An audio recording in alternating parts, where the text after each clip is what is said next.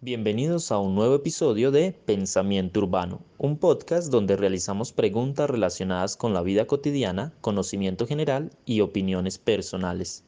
En este episodio preguntaremos a cuatro personas diferentes que piensan acerca de la construcción de la paz en Colombia.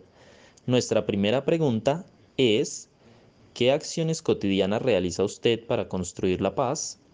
El día de hoy tenemos con nosotros a Valentina González, estudiante de Administración Ambiental de la Universidad Tecnológica de Pereira. Para conservar la paz en mi entorno, trato de pensar en lo que me gustaría a mí.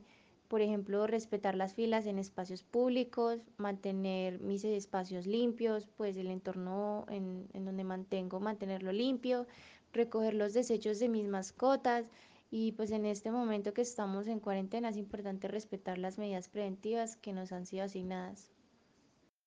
Para nuestra siguiente pregunta, tenemos con nosotros a Adrián Hernández y Daniel Carmona, estudiantes de licenciatura en Comunicación e Informática Educativa.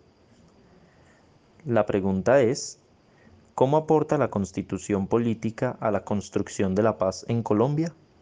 Constitución política aporta a la paz desde muchos enfoques. Por ejemplo, el primero es creando leyes, eh, por ejemplo, en el artículo 22 que dice que todos los que todos los colombianos tienen que unos derechos básicos. Entonces desde ahí empieza a aportar a, a, a los a la paz, por ejemplo, también la Constitución, en donde penaliza a las personas quienes incumplen leyes o violan los derechos humanos. Entonces, desde ahí está aportando eh, a la paz.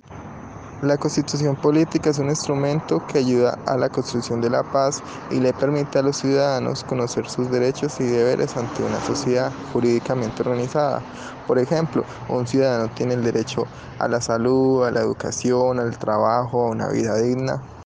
Finalmente, Sebastián Gómez, estudiante de licenciatura en Etnoeducación y Desarrollo Comunitario, responderá a nuestra última pregunta.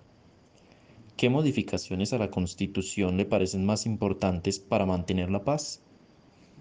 Algo que es una crítica constructiva, porque no es una modificación que, yo, que, que se podría hacer mediante pues, una reforma constitucional.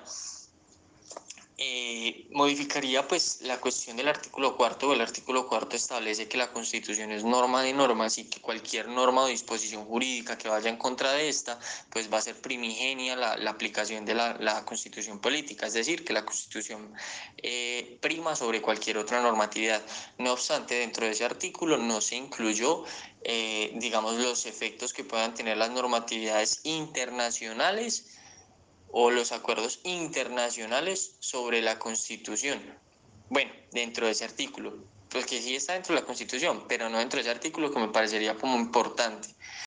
Para concluir, pudimos notar que todos desde nuestra cotidianidad podemos aportar a la construcción de la paz en nuestro país y el rol fundamental que tiene la constitución política para promover la misma.